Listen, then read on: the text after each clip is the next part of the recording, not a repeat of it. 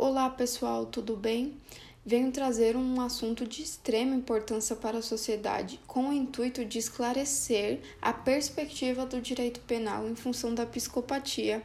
Você já ouviu falar sobre a psicopatia? De acordo com a Organização Mundial da Saúde, é um transtorno de personalidade em que a pessoa apresenta comportamentos antissociais e anormais, sem demonstração de arrependimentos. Segundo a psicanálise clínica, o transtorno é adquirido dentro da barriga da mãe, tendo traumas como frustrações, violências físicas ou psicológicas.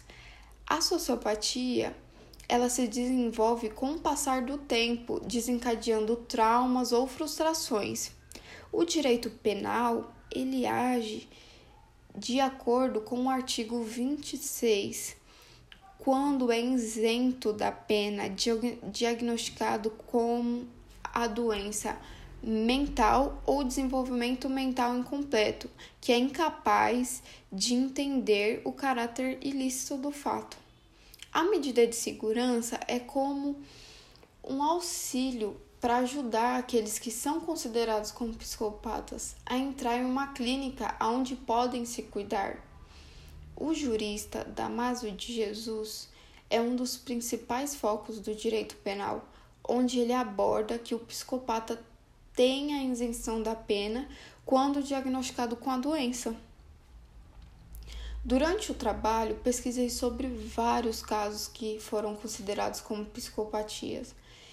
E o caso que chamou mais atenção foi da Isabelle Nardoni, onde o pai e a madrasta matou a sua filha porque a madrasta não gostava dela. E bom, o meu caso principal foi da Suzane Ristoffen, onde ela, juntamente com seu namorado, e o seu cunhado matou seus pais em troca da herança. A Suzane veio de uma família muito rica e muito humilde e ninguém aparentava ter problemas nenhum, seja mental, é, físicos, enfim.